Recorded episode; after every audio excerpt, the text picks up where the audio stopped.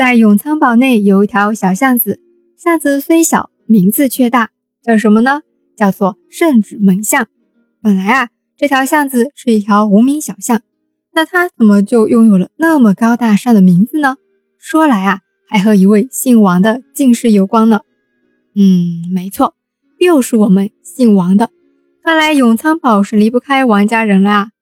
可不就是吗？毕竟永昌堡是王叔果、王叔告两兄弟建的嘛。公元一五四四年，王氏十世祖王继明出生了。那我们知道王家人世代书香，家学渊博，祖祖辈辈都是学霸呀，为官清廉，造福百姓，自然王继明也不会差啦。这不中了进士吗？在明万历二年，也就是公元一五七四年，王继明为时任四川按察司副使兼布政司左参政。好了，到了这里呢，熟悉不惑的听众老爷们就会知道。但凡说完官职啊，就到了不惑向大家普及知识点的时间了。没错，按察司副使是什么职位呢？工作内容是什么呀？明初时，这个职位呢为正四品，到了一三八一年改为了从四品。上班的内容呢就是巡查、警察、叔叔的查，查些什么呢？一组按照事情分别巡查兵备、学政、海防。清军、监军等等，一组呢按照地区分巡查、监视、刑名、暗贺等等。那布政司左参政又是什么职位嘞？工作内容是什么呀？布政司呢比较特殊，它是明清两代才有的一个衙门机构，全称为城乡布政使司，所以呢在布政司里上班的人，光名就叫做布政使，三品哦。地方的一种高级官吏，地位仅次于总督和巡抚。那布政司里的工作内容是什么呢？专管一个省或数个府的民政、财政、田土、户籍、钱粮、官员考核、沟通督府与各府县等等。那在布政司下又设立左右参政，分别负责各个领域，为地方长官的副县长。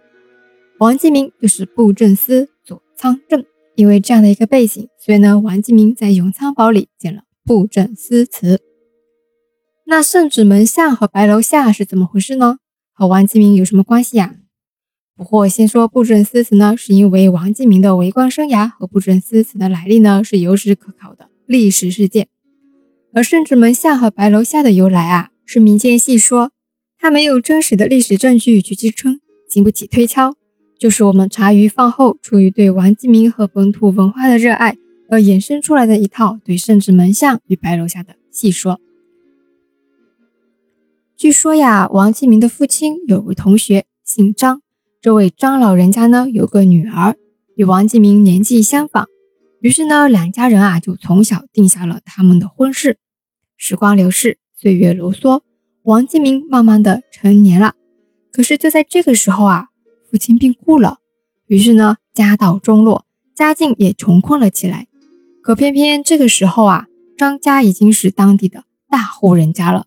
所以呢，当王继明尊重当初的约定，带着聘礼去张家提亲时啊，就被轰出了门外，活生生被拒绝了。举头丧气的王继明只好提着聘礼往回走。走到江边，遇到一位渔夫。渔夫听说此事后啊。哈哈大笑，对王继明说：“你这个聘礼先不要扔掉，等我撒网。如果我网上来一对鲫鱼，我就把我的女儿许配于你，如何？”王继明点头应允。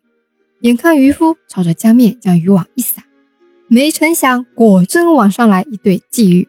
于是呢，渔夫当场收下聘礼，将自己的女儿许配给王继明。自从被当家羞辱巨星后的王继明啊，日日发愤苦读，希望有朝一日可以进京赶考，高中进士，取得功名，从此平步青云，血洗耻辱。果然，我们也看到了，王继明考中了进士，而且光评很高啊。考取了功名的王继明呢，要回家省亲啦。想起当年张家人的羞辱，于是呢，特地吩咐手下将排场弄得非常大。敲锣打鼓，意气风发的回乡省亲。张家小姐见到此番景象，羞愧难当，竟然啊跳楼自尽了。那这个结果呢，当然不是王继明想要的嘛。所以呢，王继明就在当地建了一座牌楼，所以啊，那个地方也就改为了牌楼下。因为在温州方言里，牌楼的牌同音白楼的白，于是呢，慢慢的牌楼下就改叫为白楼下，一直沿用至今。在王继明为官期间，居然有人诬告王继明啊为官不清廉，家风奢侈，于是呢，朝廷就派人下来暗访。当钦差等人啊来到永昌堡内，前往王继明住所时呢，却发现王继明的府邸啊破破烂烂，甚至连普通百姓家的房子都不如。钦差回去后啊，如实禀告皇帝。皇帝为了表彰王继明的清廉，于是就在永昌堡里建了一座圣旨门。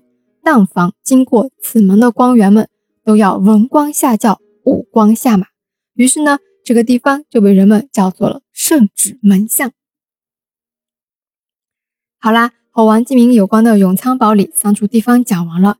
当然了，后面两个是民间戏说呀，经不起推敲的。因为我们知道王家人世代高官，家风严谨，不至于啊沦落至此。是百姓们为了纪念王家人为官的清廉才会这样说的，全是出于热爱呢，对吧？好啦，关于永昌堡的方方面面呢，就都和大家讲完了。下一期我会呢要和大家讲讲卜状所成，我们下期见。